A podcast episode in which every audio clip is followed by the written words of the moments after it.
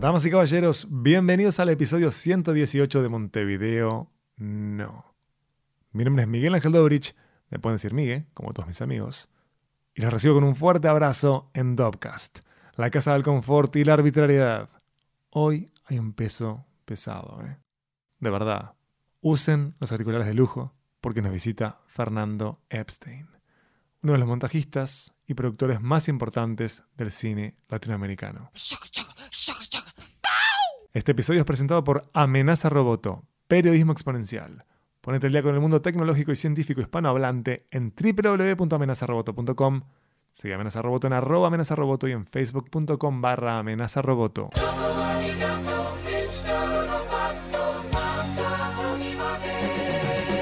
Che, ¿me creen si les digo que nos visita el productor de 25 watts? Whisky, La Perrera, Acné, Gigante, Hiroshima, 3, Tanta Agua, el 5 de Talleres, mi amiga del parque, Benciño, Las Herederas, Monos. Ese hombre que también es editor de muchos esos títulos. Y de una joya que no nombré, Boy Neón de Gabriel Mascaro, que si no saben de qué hablo, busquen esa película que es una joya del cine brasilero. Fernando Epstein está a segundos de ustedes. Yo creo que cada vez que charlo con él, siempre aprendo algo, porque es muy generoso. ¿eh? Con su experiencia, con las batallas perdidas, con los datos. Pero previo a adentrarnos o zambullirnos en la charla con Fernando, los invito a que nos sigan en arroba Dopcast y en arroba mvdnopod, m de corta de nopod. Tuitea que estamos atentos. También nos puedes escribir un mail desde dopcast.uy o un mensaje desde facebook.com barra dopcast. Con Fernando me pasó algo graciosísimo. Es que se me llenó la tarjeta SD. Estábamos grabando y se llenó la tarjeta SD. Pero como soy muy scout, amigos, estaba preparado para ello. Suelo grabar con dos grabadoras. Los estudios móviles de Dopcast están preparados para todo. Así que explicito el corte y sigue la charla con Fernando. Escuchanos desde donde quieras. Busca Dopcast en iTunes, en Castbox, en TuneIn, en SoundCloud. Suscríbete donde prefieras. Pero vamos a voces, estamos en más lados. Y si por ejemplo te gusta usar Feedly, puedes levantar el RSS desde dopcast.uy. Ya que soy como una especie de hada on demand, te invito a que sigas nuestra cuenta de Medium, que es medium.com barra dopcast. A los destacados de la Casa del Confort y la Arbitrariedad. Y por último, suscríbete a nuestro canal de YouTube, que es youtube.com barra dopcast. Allí puedes ver joyas como El Norte es el Sur, que fue dirigida por Federico Veroj, cineasta que también ha trabajado con Fernando Epstein.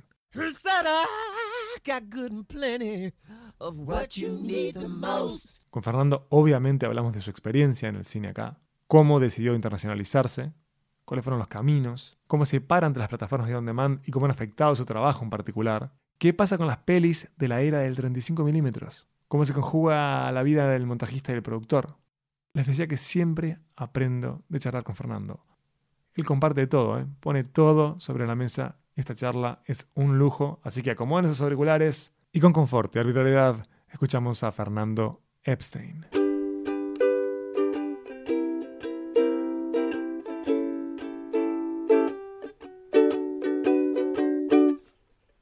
Todavía no, no, ha cambiado mi rol por las plataformas de video on demand, porque en principio todavía no hice nada para video on demand. Este, me sigo manejando con el viejo modelo de producir películas eh, que van a ir al cine.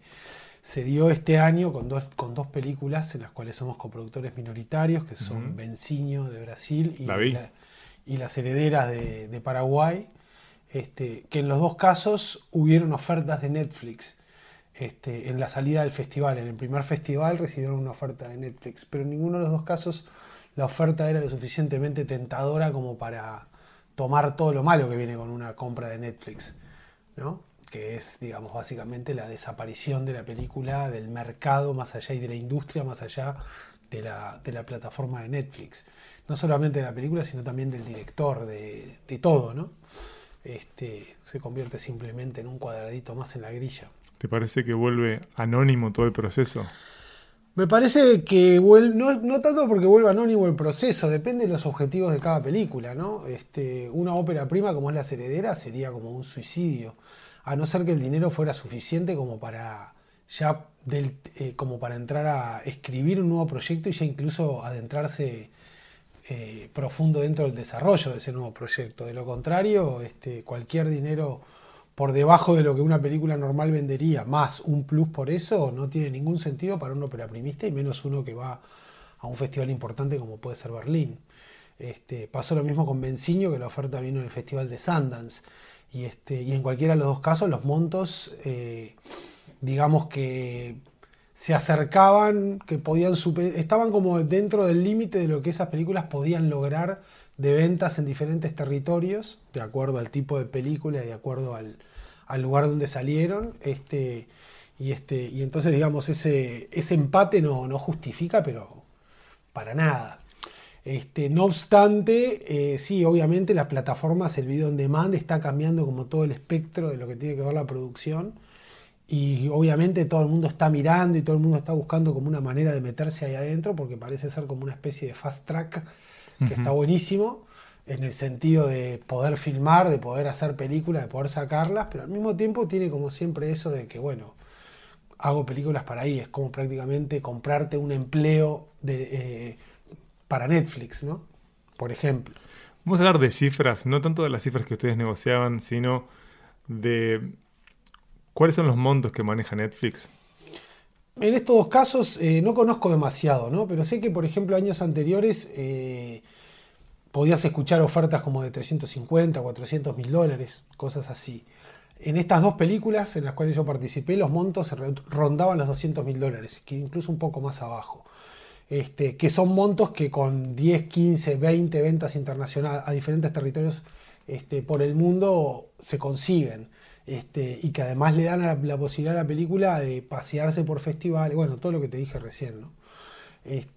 Realmente no sé, he escuchado, por ejemplo, de películas americanas de montos de 120 millones de dólares. Cuando filmábamos Monos, una película que hice en Colombia, eh, se, decía que Narcos, que se estaba empezando a rodar la segunda temporada, eh, andaba en el entorno de 3 millones y medio por capítulo. Y era todo, todo bancado por Netflix. ¿no? Pero todavía no llegué al punto de enfrentarme con los diferentes modelos concretos y reales de decir, bueno, ¿cómo, cómo hago esto? Este, ¿Cómo se financia esto? ¿no? Yo en estos años he tenido la chance de entrevistar a directores que han negociado con Netflix de diferente manera, de diferentes países de América y también de España. Y lo que pasa en muchos casos es que cuando firman no pueden decir los montos. ¿no? Entonces sé de montos que están en el entorno de los 15 mil dólares hasta 650 mil dólares. Estoy hablando de películas hispanohablantes este, y lusoparlantes, no películas que son en portugués. Em, Tengo idea, por ejemplo, y he escuchado de que de repente ahí vos podés presentar un proyecto y si ellos llevan el proyecto, entonces lo que te van a hacer es pagarte el presupuesto total más un porcentaje, no importa cuánto sea, no es una cuestión, me parece que el Netflix justamente lo que tiene es que quiebra bastante los formatos, no, no, no, se, no se autoformatea tampoco, porque si vos te fijas las series, te encontrás con series de capítulos de 25 minutos, de 1 hora 10. Este, de 15. De 15 minutos. Entonces, este, eh, me parece que con el tema del dinero ellos tienen una, billetera ilimitada. Entonces tampoco me parece que estén como midiendo específicamente si entra dentro de determinado slot, ¿no? Y eso sí cambia totalmente. Me parece lo que era el paradigma más, más, más de, de producción de televisión, dentro del cual nosotros no prácticamente no existimos, más allá de algún ejemplo concreto de coproducción. Sí. Che, así que bueno, vos afirmás recién que no ha cambiado tanto por ahora tu labor, los proyectos en los que has estado, que has estado... Mi labor particular. Sí, en proyectos divinos, bueno, estos últimos dos que nombrabas, tuve la suerte de verlos, Las Herederas, que pueden escuchar ahora la entrevista con uno de sus productores, y con Ana Brun en Montevideo, no, en este podcast. Y Vivenciño también, que me pareció preciosa, la bien gramado. Y es increíble cómo vos has logrado tener una carrera de proyección internacional y en contacto con la región, porque que se haya dado esta unión con Paraguay es fascinante. En, el podcast este que grabé con Sebastián, con el productor de Las Herederas, él me decía que el cine paraguayo está unos 15, 20 años atrasados en relación al cine uruguayo. Capaz un poco menos, capaz unos 10. Claro. Y es fascinante que vos hayas terminado como yendo para ahí de algún modo. Lo que pasa que a mí me pasó hace varios años esto y es que, o sea, me, me fastidié un poco, ¿verdad? Me fastidié con, el, con, la, con una cierta lógica que hay en la industria cinematográfica donde tu pasaporte indica el tipo de películas que vos podés hacer. ¿no? Si sos argentino, podés hacer varias películas a lo largo de 10 años en el entorno de 800 y un millón y medio de dólares, teniendo en cuenta los fondos internacionales y los fondos locales. En Uruguay estamos limitados a 800 mil dólares, pero así como una especie de, tope de salubridad mental y, de, economía del proyecto. Y yo soy medio rebelde contra esas cosas, la verdad que me... y además tampoco quiero, no, me interesa a mí hacer cine uruguayo, a mí me interesa hacer cine. Este, me pasó la primera vez que me, lo, que me lo cuestioné y que realmente me di cuenta de que esos límites son límites impuestos y que no necesariamente nos tenemos que ceñir a ellos este, con el 5 de Talleres, que era una película de un director, el director de Gigante, con quien habíamos tenido muchísimo éxito, y de pronto me viene con un guion de una película que sucede en Argentina. Entonces, la primera reacción lógica es, te presento en Argentina a, todos los productores que quieran, nosotros vamos con Uruguay como coproductores minoritarios. Y él me dijo, no, pa, me gustaría ir contigo ahí a hacer la Argentina. O sea, me gustaría ir con ustedes. En realidad era Mutante Cine. Agustín estaba en una época de maternidad un poco más más fuerte, este, mi socia Agustina Carino. Entonces este, yo me puse el proyecto al hombro y, este, y me fui a Argentina y de alguna manera me convertí en productor argentino eh, con la firma de otra productora. Pero en definitiva yo estaba establecido en Argentina generando un proyecto que digamos, dentro del modelo en el cual hicimos películas en Uruguay, que es a través de coproducción con varios países europeos, buscando fondos, aprovechando la buena onda que había dejado Gigante, además en el ambiente, en un momento bastante complicado porque se, era momento de crisis, aunque siempre es momento de crisis, pero bueno. Este, y entonces ahí dije, bueno, está, o sea, me vi de repente haciendo una película este, argentina, con coproducción uruguaya, porque ganamos el fondo minoritario del ICAO, entonces tenemos dinero, dinero y era este, coproducción oficial. Este, y bueno, está, fue como un primer ejemplo. Eso, fue, eso es en cuanto a, a mí como productora fuera de Uruguay. En este momento Terminémonos, una película filmada en Colombia, de la cual soy productor mayoritario junto con el director, que es el que, digamos, el dueño de la compañía en Colombia y el que es colombiano, donde no accedí a fondos minoritarios del ICAO, donde no soy socio oficial, pero yo soy socio principal de, soy prácticamente productor principal de la película. Este, una película grande, una película de dos millones y pico de dólares, este, una que me costó también sangre, sudor y lágrimas, porque ser productor afuera significa estar afuera. Este, y eso es como una... De vuelta me trae como la limitante, porque digo, ¿me quiero mudar o no me quiero mudar? No, me quiero quedar acá. Entonces, ¿cómo sigo haciendo ese tipo de cosas? Pero eso es como una línea del asunto. La otra línea fue una decisión estratégica que tomamos con Agustina cuando, digamos, luego, luego del inicio de Mutante Cine y un poco viendo que la realidad uruguaya se mantenía como relativamente estancada más o menos en los mismos márgenes, este, con las mismas dificultades e imposibilidades de financiar proyectos, este, de, financiar muchos proyectos o de tener como cierta continuidad. y, este, y empezamos a buscar por el lado de lo que llama la coproducción minoritaria, de buscar proyectos en los cuales nosotros pudiéramos intervenir. Este, no solo de una manera eh, financiera, sino que pudiéramos poner lo que, lo que sabemos y aprendimos a lo largo de los años, una de esas cosas siendo esta cuestión de la estructuración de coproducciones internacionales con países europeos, y la otra, know-how puro y duro, digamos, Agustina mucho más en la, en la parte del rodaje, en la parte de, de preproducción y rodaje y administración general, este, yo en desarrollo y en la parte de... ¿Se cortó? No es que haya decidido internacionalizarme, lo que decidí fue que no me iba a dejar limitar por tener un pasaporte uruguayo. Eh, entonces me vino un proyecto que me gustó en Argentina y me fui a Argentina y le busqué la manera y lo filmé sin ser productor argentino. En este otro caso de Colombia no estaba buscando para nada ir a producir en Colombia, pero bueno, una persona, un director con el cual ya tenía una relación, con el cual ya me conocía y tenía confianza, me propuso un guion que me encantó, que me, que me, que me digamos, me, emocionó lo que me tiene que emocionar un guion como para que pueda pensar en decidir meterme cuatro o cinco años de mi vida a ese trabajo. Me horroriza, cuando pensás en esos plazos, sumado, Claro, es una locura, pero bueno, sabemos, es como nos acostumbramos a pensar así. Sumado al hecho de que veía que podía otra vez aplicar los conocimientos que tenía de coproducción internacional, armar esto que era como prácticamente, digamos, forzar todos los límites de lo que había, de lo que había hecho, porque era un, proyecto muy, pero muy desafiante. Este, es una película de guerra en las montañas y en la jungla de Colombia. Entonces, este, porque también ahí me encontré con otras, con otra realidad, que es que también todo este sistema de fondos de financiamiento y de coproducción también te limitan a hacer un determinado tipo de cine. También topean el tipo de presupuestos que puedes utilizar. Este, y al igual que las otras, que las otras pues, películas, esta película, por ejemplo, eh, se podría haber ido a Netflix. Bueno, todavía está un poco verde la cuestión de Netflix cuando empezamos con el proceso. Y segundo, ahora con, con, la, con, el diario del lunes, lo que te digo es, me parece que para el director sería nefasto que esta película fuera Netflix. Probablemente su próxima película sea directo a Netflix con 40 veces más presupuesto, eh, pero esta, pero sin esta, digamos, libre al aire, digamos, no creo que pudiera llegar a lo otro, ¿no? Así que para vos. Estoy hablando de cosas que no viste, entonces es un poquito de futurología pero como sobre algo que yo solo sé, medio tramposo. Claro. Como estratega, ¿te parece que un cineasta que debuta, que jamás debe poner su ópera prima en Netflix?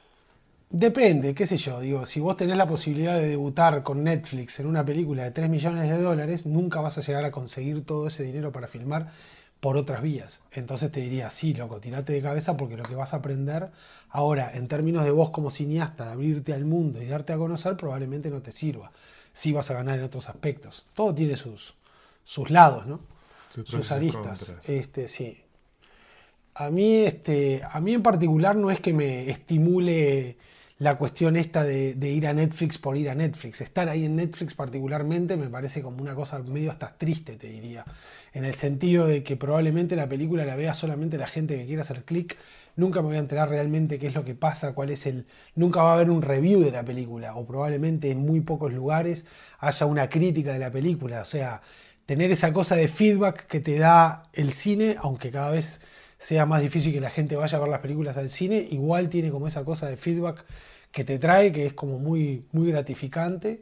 Este, también entender como la visión de la prensa, también es como un poco de una cuestión que vos tenés con la, con la cuestión de los espectadores que te hace crecer también, que te hace aprender y que me parece que acá queda como medio cercenado, ¿no? Queda medio ahí, este, a no ser que se convierta realmente en algo que, que dé mucho que hablar, prácticamente la gente no se entera de esas películas. Sí, sí, porque tenés como alta competencia dentro de Netflix.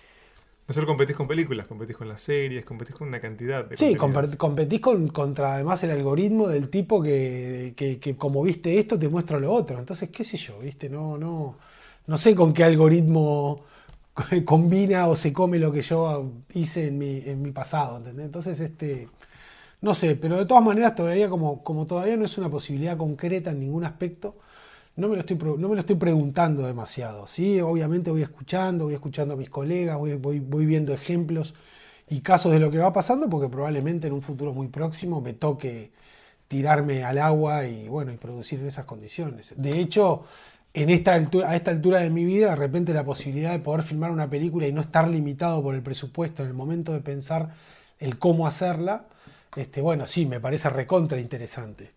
Este, pero bueno, nada, también justo me agarras en un momento en el cual estoy como mucho más bajando la pelota del productor y dedicándome más al montaje.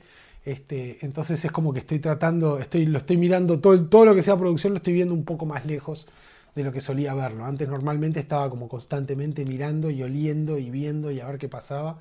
Y hoy en día como que ese apetito lo tengo como un poquito dormido, digamos.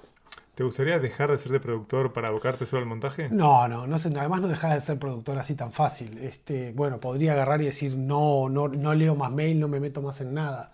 Este, la producción la llevo adentro, me gusta y me encanta, pero también eh, también la producción en Uruguay y también, por ejemplo, en este esquema con Colombia, me insume una cantidad de esfuerzo en la cual, digamos, primero para empezar a hablar así con números puros y duros, la ecuación no me da. Está muy difícil, tengo que tener tres proyectos o cuatro proyectos en diferentes fases este, para poder hacer a la larga como una, un modo de vida y en el medio me tengo que también poner a editar por una cuestión vocacional, porque me gusta y si no lo extraño demasiado y me empiezo a enojar con la producción, pero porque aparte la edición me paga las cuentas, cosa que la, producción quizás me las pague, ¿no? Es como un signo de interrogación y siempre el final del camino. Lo otro, soy un técnico en realidad, un técnico creo que relevante en un lugar muy particular y muy sensible de la, de la, narración cinematográfica y me encanta. Este, y además este, trabajo freelance ahí, entonces es, es otro esquema económico totalmente distinto. Hoy en día, hoy en día la, cuestión es cómo, cómo hacer una vida de esto, ¿no? Eh, pasan ya, voy 20 años más o menos de, esto del cine y este y bueno, es mucho más redituable ser, ser empleado, empleado que empleador, ¿no? Sí, una fórmula que parece funcionar en todos los campos. Pero es increíble que lleve ya unos 20 años en esto. Yo he tenido la charla de dialogar con vos en diferentes periodos de tu vida laboral y he tenido también la chance de dialogar con colegas tuyos de, Uruguay, de Argentina, de Brasil, de Paraguay, etc. Pero en el caso particular de Uruguay, he visto muchas veces cómo los golpes que van recibiendo las personas que se abocan al cine los van como, no sé si alejando, pero haciendo que se envenenen. Y en tu caso, Fernando, te veo mejor que nunca. Que yo, no me, puedo quejar, he sido un tipo, una persona muy afortunada, digo. Eh, no sé si es como decía mi abuelo, más suerte que inteligencia, o es este también como decía este, Gilla, que decía la, suerte es importante, pero también hay que ayudarla. Este, a mí me, han tocado cosas, vivir cosas increíbles eh, e insoñadas, impensadas en mi vida, en mi carrera. Este, vengo ahora nomás de pasar en Berlín eh, como una especie de revival de lo que habíamos vivido con Gigante en el 2009, se da con las herederas en una situación donde además tengo la comodidad de no ser el productor principal y por tanto no ser el que tiene que estar remando a último momento y sudando la camiseta, sino poder verlo como quien surfa una ola y va viendo cómo suceden las cosas a su alrededor, cosas que ya vio pasar, ¿entendés? Y eso para mí fue como un privilegio y una cosa hermosa, este, y tiene que ver con, el, con, con la sociedad, con Agustina, con la forma que vimos las cosas hace cuatro o cinco años atrás, cómo cómo nos preparamos para eso y bueno, de ir, de ir tratando, de ir poniéndole las fichas de a poco en este larguísimo proceso, como decís, este, a, los, a proyectos que, terminaron dando frutos. Y en ese sentido te digo, es como claro, cada vez que vos, más allá de los premios, es, es esa cosa del feedback también, ¿viste? El momento de presentar una película y verlo por primera vez con un público no amigo, ¿viste? Y, todo lo que trabajaste haya estado o no en montaje, ¿viste? Como buscando tensionar acá y tensionar allá y de repente funciona bárbara o funciona increíble, pero en una forma que no te hubieses imaginado. Todas esas oportunidades son como muy adrenalínicas, ¿viste? Muy, te dan, es, mucha adicción. Este, y te puedo decir, me, sigue gustando esa cosa de ser productor, de, esa cosa de, hoy me pongo, me pongo, me siento en una mesa de un bar a charlar con alguien que me viene con una idea fantástica, que no me encuentro todos los días, este, tampoco se compran en la farmacia, pero cada tanto pasa y decir, pucha, yo esto lo veo, sé que lo puedo producir así, de esta manera o de la otra, se abren esta puerta de Netflix, que puerta que aún no he golpeado yo personalmente, pero que sé más o menos ya cuáles serían los caminos, y entonces, este, y poder verlo, ¿viste? Decir, bueno, está, y empezar a hacer como esa especie de movimiento en el aire, este, mediante el cual con el tiempo las cosas van sucediendo y el desarrollo se va convirtiendo en una preproducción y la preproducción en un rodaje y de repente tenés todo el material para, para, contar una historia. ¿no? El tema es llegar a que ese material esté increíble, esté bueno, porque que es otra cosa que me parece que es como parte de, nuestra historia. O sea, somos, este, somos, somos nuestro revólver tiene una sola bala por lo general, dos a reventar. No, tenemos, no somos los argentinos que podemos hacer tres películas de repente en un año como podría ser una productora argentina, o como puede ser un director argentino, como yo qué sé, no sé, ponele Pablo Trapero, que en 10 años tenía 6 películas filmadas, y hoy en día, con 20 años, ya tiene no sé cuántas películas filmadas. Este, directores uruguayos que han llegado o que le han pegado mucho más alto de lo que ha pegado de repente Pablo Trapero y que para hacer su cuarta, quinta película es, es, es difícil el mundo de Netflix en ese sentido me parece que es como una ventaja más para los directores en ese, en ese caso. Porque me parece que puede abrir una puerta distinta, puede abrir una puerta a un financiamiento mucho más rápido de lo que estamos acostumbrados acá. Che, en estas dos décadas, ya con bastante horas de vuelo, ¿cómo ves las diferencias entre Mutante Cine y Control Z. Son dos proyectos totalmente distintos. Este, Control Z lo empezamos un grupo de amigos dentro de los cuales yo era el único que no era director, en realidad, o con, ganas de ser director. Después se sumó Gonzalo Delgado, director de arte, pero también es director. Este, y los directores son muy de, quiero cuidar lo mío, ¿no? En un momento sí, hagamos la película de nuestros amigos, pero también después en un momento digo, no, no hagamos mala de nuestros amigos, dediquémonos. En ese momento, tanto yo como Agustina, que ya era parte de la productora, estábamos para otra cosa, estábamos para abrir y buscar otros horizontes. Este, me sigue gustando el mismo, me sigue gustando mucho las cosas que hicimos con Control Z. Este, y me sorprendo gratamente cada vez que me encuentro con una película en la tele o en algún lugar y la puedo ver de vuelta y es como me siento que soy un espectador que va a ver una cosa que nunca vio, y con, pero con el miedo de embolarme como una ostra con, con, uno de mis hijos, digamos. Este, y en general me encantan, me gustan todas. Y, este, y eso está buenísimo. Cuando empezamos con, cuando empezamos con, este, con Mutante, lo primero fue de alguna manera, bueno, la, siguiente película de Adrián Viñez, que venía como dentro de la carrera de Control Z, que se cortó y de hecho justo eso fue un proyecto bisagra que fue entre uno y el otro, entre un proyecto y el otro. Y este, pero después, por ejemplo, el segundo proyecto que, sacamos, que hicimos nosotros, sea producido por nosotros, es un documental que no tiene nada que ver con lo que hicimos antes, que es Locura al Aire de Alicia Cano y Leticia Cuba, un documental sobre la radio Vilar de Voz, que, bueno, surgió así como, como una especie de, de ola que venía y era tipo, nos subimos o no nos subimos y ahí nos metimos y fue un viaje también otra vez como casi cuatro años para una película que no tiene nada que ver con nada de lo que yo hubiese hecho como productor antes. No, no así como editor, como editor había estado y había participado en proyectos que tenían que ver con eso, en documentales. Pero era la primera vez que, producíamos un documental. Este, tampoco es que dijimos, bueno, abrimos Mutante y ahora nos dedicamos a los documentales. Simplemente surgió ese proyecto y lo hicimos. El siguiente proyecto 100%, digamos, o digamos, mayoritario nuestro es Las Olas, que es la tercera película de Adrián Víñez, este, pero de vuelta en un esquema de financiamiento más a lo control Z, digamos, de la, de la primera época. Más como, si, como hicimos entre, la, entre lo que hicimos con la Perrera y 25 watts, digamos. Este, un sistema donde, bueno, conseguí este fondo, salgo a filmar, cuando tenga más plata te termino de pagar, este, ¿no? y, y a remarla de esa manera. Este, con una película mucho más también, como mucho más intimista, mucho más eh, para adentro, no tan abierta, no, tanto buscando de repente impactar en el público, sino, digamos, como un paso más en la carrera de un director. Este, y luego esta lógica de las, de las coproducciones minoritarias, ¿no? Porque además, entre otras cosas, para sobrevivir durante estos 20 años, este, además de montaje de producción, me he dedicado mucho a la docencia, en el área de producción particularmente.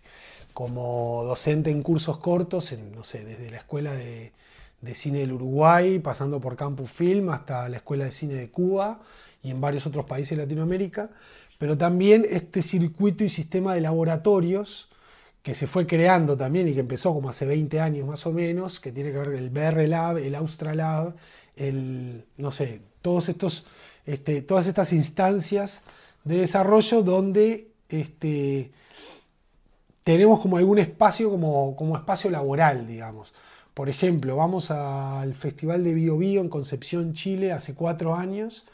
Eh, Agustina y yo y somos como los que organizamos o parte de la organización de un pequeño taller. O está el caso de Puentes, que es un, proyecto, el proyecto más importante que tenemos en el área de formación, que ya va por su sexta edición, este, con nosotros este, a bordo y que es un programa específicamente para formación de productores, un programa que viene de Europa, en el cual nosotros somos socios latinoamericanos, este, que vincula Latinoamérica con Europa y que nosotros cuando lo traemos acá a Montevideo le ponemos un componente fuerte para formación de productores uruguayos.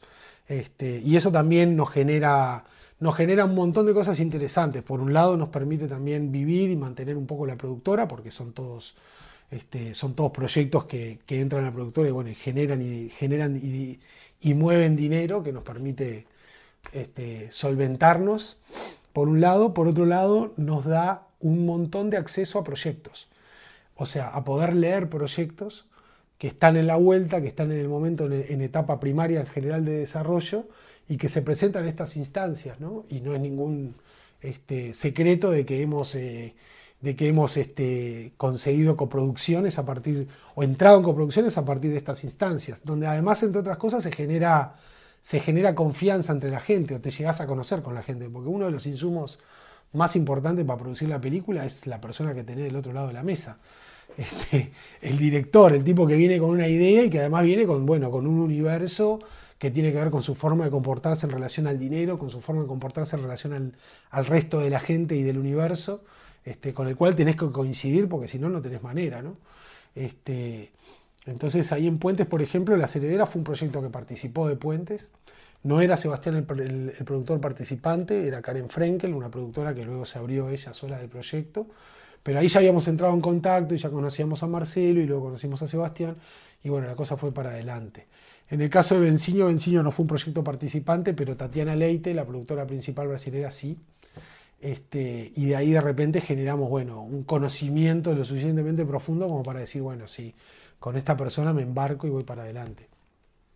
Importante entonces el pasar tiempo con todo este talento, ¿no? Para ver si vale la pena comprometerse a largo plazo. No, y además, tener, y además poder leer ideas, poder leer eh, cosas, ¿no? Nosotros somos gente que con los productores este, somos personas que no contamos nuestras propias historias, sino que ayudamos a otras personas a contar mejor su historia y de esa forma la historia se convierte en nuestra, pero no es una historia originalmente nuestra.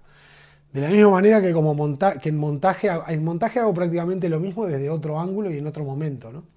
Este, es sentarme a trabajar con el corte fino y, y manipular el material que filmó otra persona, que escribió otra persona este, y me encanta cualquier, o sea, es un rol que me encanta, es una es como una función que siento que hago bien y que me gusta desde cualquiera de los dos lugares.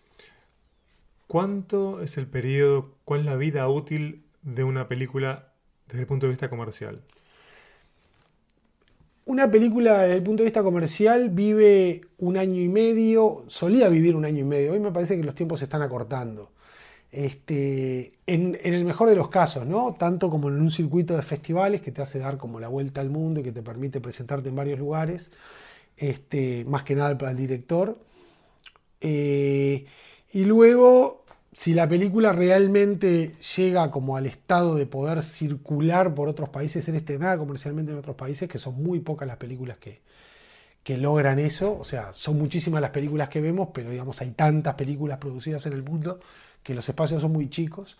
Este, y ahí también, de repente, no sé, por ejemplo, Enciño, que se estrenó en Sundance, que fue en enero de este año, recién ahora se está empezando a estrenar en alguno de los territorios donde fue vendida.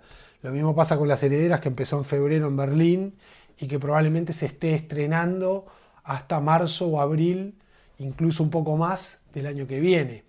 Este, y eso mantiene la película, la película viva, porque además cada distribuidor local lo pone en un pequeño festival, ese festival le da un reconocimiento, entonces genera prensa, eh, eso, eso, eso, ayuda a todos, los, a todos los diferentes territorios. Este, eso podría ser más o menos lo que es la, vida útil. Después, eh, después empieza el mundo del catálogo, ¿no? Este, que es, que es algo donde, que es como una nueva etapa en la cual estamos como empezando a entrar, este, porque estamos empezando a recuperar los derechos de las películas que cedimos a vendedores internacionales hace 15 o 20, hace 15 o 16 años, este, y entonces estamos preparándonos para tener todo ese conjunto de derechos y salir a buscar, por ejemplo, una venta a Netflix, una venta a Amazon, una venta a de repente algún, algún agente de catálogos en Europa. Este, porque eso es un goteo a la larga que, nos, que sabemos que, tiene valor. Hasta ahora lo hemos sentido de una manera un poco residual, digamos, pero existen 20.000 canales a lo largo y ancho del mundo, 20.000 espacios donde, donde uno puede colocar los productos. Es cuestión de tenerlo ordenado, armado y después salir. Entre esas, entre esas este, en, en esa vuelta de la cuestión del catálogo, está la cuestión de, por ejemplo, los derechos de whisky, que es, vendría a ser dentro de lo que es el catálogo Control Z, por eh, prestigio, premio, circulación, la, frutilla de la torta, mm. y que recién recuperamos los derechos en marzo del 2019, porque se vence el contrato de 15 años de la época que la película salió en el Festival de Cannes.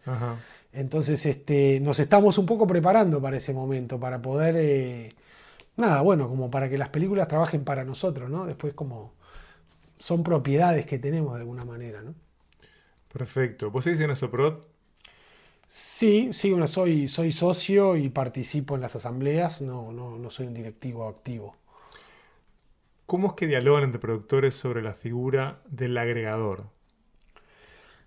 El agregador lo que pasa es que es como un mal necesario, ¿no? Es un intermediario y no, no se conoce muchos agregadores acá en Uruguay. Es el intermediario para poder vender tus películas a plataformas de on demand. Exacto. El agregador es eso lo que hace, digamos. Es una empresa que va buscando catálogos y películas por acá y por allá, junta todos los paquetes y la lleva de repente a Netflix. Son tipos que tienen el contacto directo qué sé yo, yo he escuchado de mucha gente y, algunos productores uruguayos incluso que van y llegan directamente a golpear la puerta en Netflix.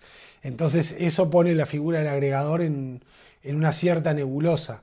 En general, eh, las ofertas que nos han hecho son con comisiones demasiado altas en las cuales este, todavía no vino ninguna propuesta concreta donde diga sí, me tiro de cabeza. Pero como te digo, hasta que no tengamos el catálogo completo, no, tampoco podemos este, empujarlo demasiado. Claro, pero ¿me puedes decir porcentajes? ¿Es más, más del 20%? 30% nos han hablado, 35%. No es tanto para películas de catálogo, ojo. Eh. Mirá que si vos mirás lo que son en los contratos de ventas internacionales este, y mirás como la, diferente, la diferente distribución de porcentaje de acuerdo a las ventanas, normalmente las ventanas de televisión y de video on demand tienen porcentajes mucho más altos para el distribuidor este, que se acercan incluso hasta el 50%. Este, qué sé yo, es como decir, bueno, está bien, es como igual, de alguna manera, digamos, si yo no tengo la capacidad de moverme solo, tener las películas guardadas en un cajón es como tirar la, tener la plata tirada en el piso. Entonces, este, mejor tener el 50% de algo que el 100% de nada, ¿no? ¿Y de Control Z qué películas ya tienen ustedes de vuelta? ¿Tienen no, tenemos menos eh, en, cuando llegue marzo y recuperemos whisky, vamos a tener todas menos gigante, que todavía está vigente el contrato, que creo que por uno o dos años más.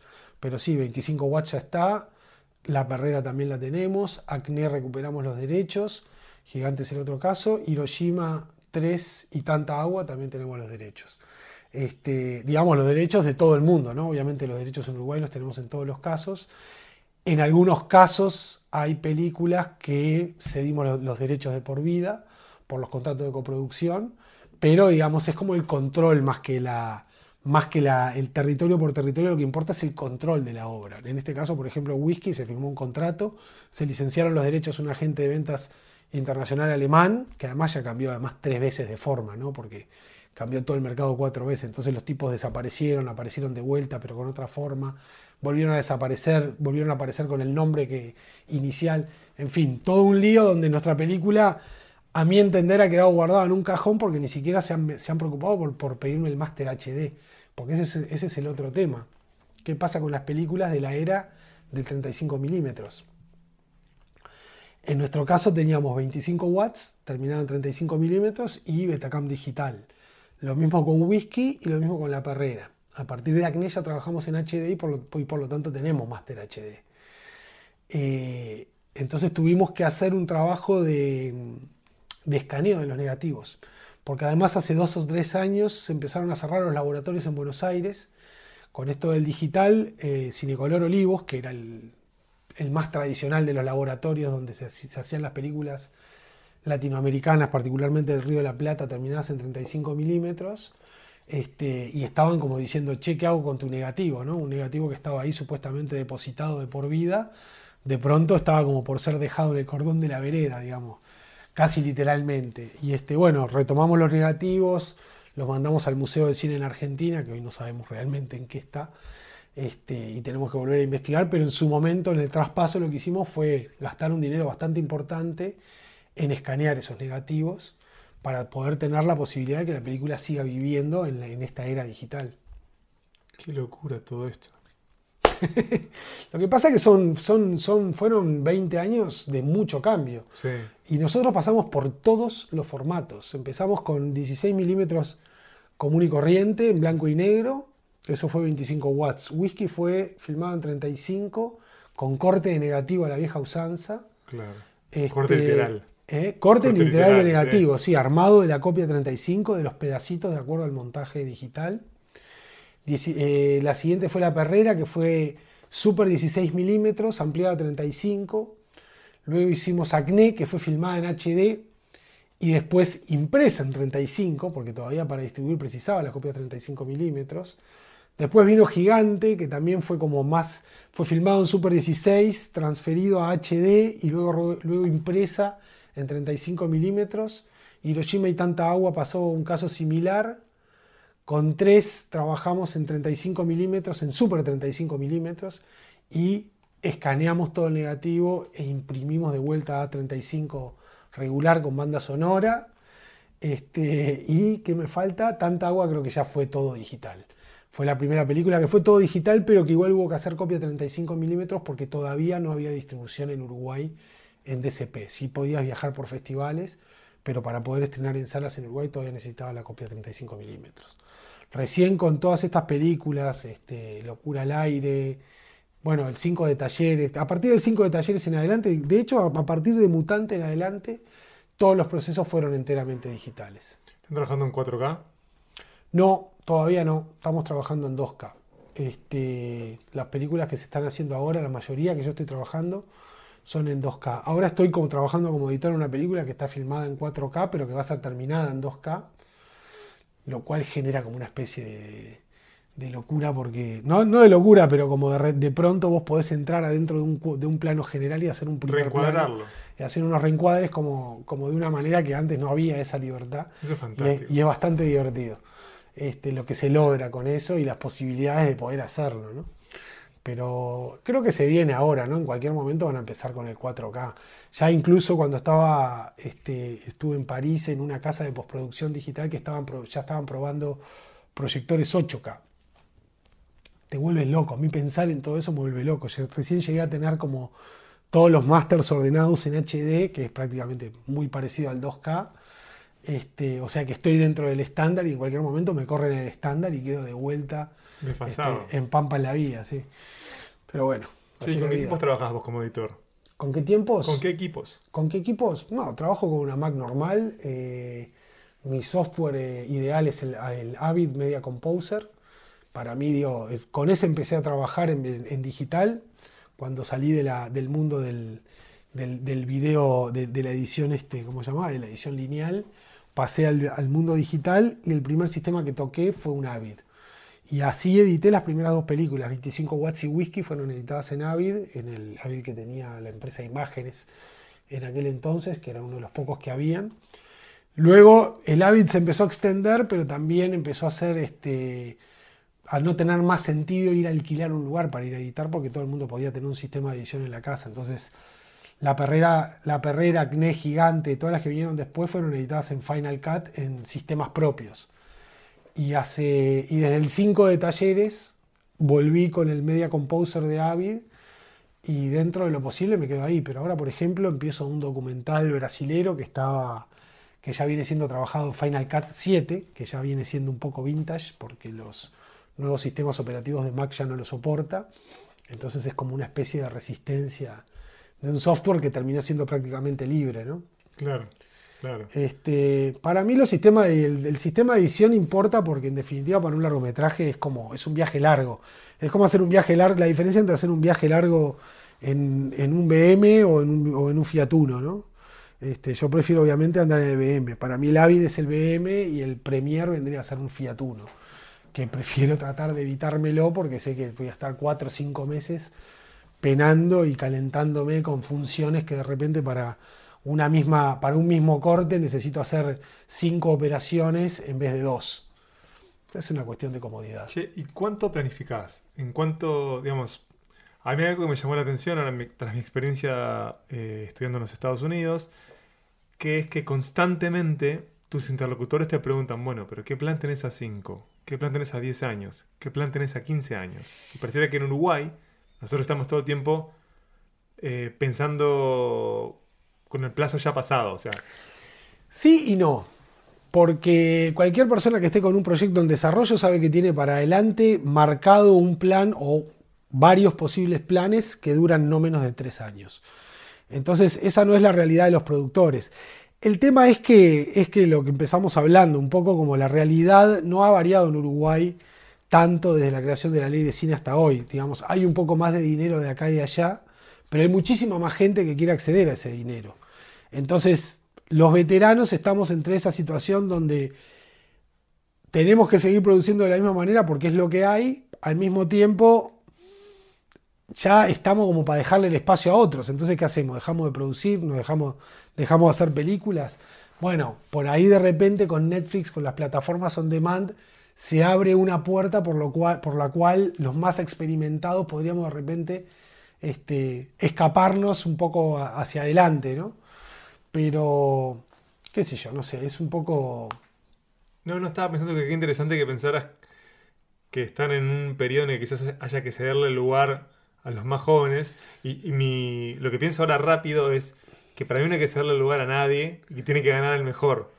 A mí también me parece, pero cuando yo voy a un... Voy... Digamos, el Estado tendría que encargarse de que hubiera fondos que fueran para, para artistas más jóvenes, no, no quien está haciendo su trabajo. Claro, pero de eso... eso es, otro el actor que debería preocuparse por ello. Estoy 100% de acuerdo contigo, pero eso es desde el lugar del reclamo. Yo me paro, como los productores nos paramos en el lugar de la realidad y miramos lo que hay. O sea, debería ser de un montón de cosas mejores, pero la realidad es esta. Entonces, ¿qué hago? irme de vuelta afuera a producir una película, me vuelvo loco, bueno, sí, está bien, capaz que lo puedo hacer, pero con más calma.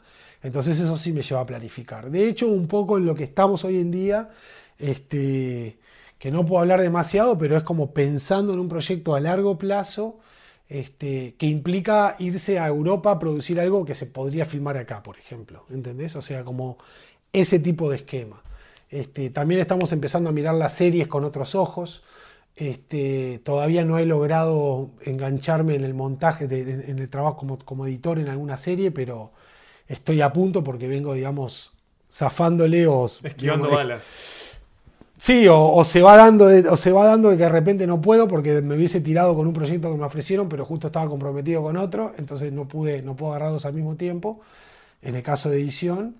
Este, pero se, huele que se viene, ¿viste? Y que a mí me divierte porque es un nuevo desafío, ¿no? Tanto como producción como, como montaje, porque es una nueva, una, una, nueva forma de narrar también. Digo, el formato, el formato largometraje me parece que está como tendiendo a morir, ¿no? Este, Un poco, digo, no te, digo, no, diagnosticar la muerte del cine me parece que es una cosa un poco demasiado... Ya ha pasado muchas veces. Ya ha pasado demasiadas veces, siempre ha, sido grandilocuente en el momento, pero sí es verdad de que es cada vez más difícil meterse con una película dentro del circuito cinematográfico, más allá de que el circuito de festivales se, haya expandido y probablemente siga expandiéndose. Este, y va a tener que, bueno, ahora está justamente esta cuestión de la convivencia de las plataformas digitales con el circuito de festivales, ¿no? Se acaba de dar el caso de la película de Cuarón, Roma, que acaba de ganar en el Festival de Venecia y que había sido rechazada en Cannes justamente porque Cannes está en contra de las películas producidas por Netflix y que no salen al cine. Exacto, creo que la clave es que no salen al cine. Exacto. Ahora, por ejemplo, escuché, por ejemplo, ayer veía una película, la película nueva de Álvaro Brechner, eh, dos, ¿cómo se llama? 12 años la noche de 12 años, Que, que, tiene coproducción con Netflix. Y, en el mismo, y en el mismo lugar, yo sé, porque trabajan con la misma gente que nosotros en Francia, que la película va a ser estrenada en Francia. Entonces estoy viendo de que, de que el sistema de producción de Netflix otra vez no se autoformatea y tiene diferentes posibilidades de acuerdo a dónde venga y quién negocie. ¿no? Bueno, Ramón Salazar, que estuvo hace un par de episodios para atrás en Montevideo, ¿no? él en ese episodio cuenta la ventana que tuvo para trabajar en su mercado, a pesar de que la película es, es una Netflix original. Este, Netflix Original. Así que sí, depende del proyecto, depende, me imagino que yo también del mercado, depende de una cantidad de variables. Sí, supongo que, supongo que iré aprendiendo mucho más con el correr de los próximos meses. De hecho, creo que me va a tocar viajar por, por lugares donde me van a acercar un poco más a esa, donde me van a acercar un poco a esa realidad y este y bueno, ahí después te contaré. Fernando, muchísimas gracias por esta charla. Gracias a vos. Un gusto como siempre.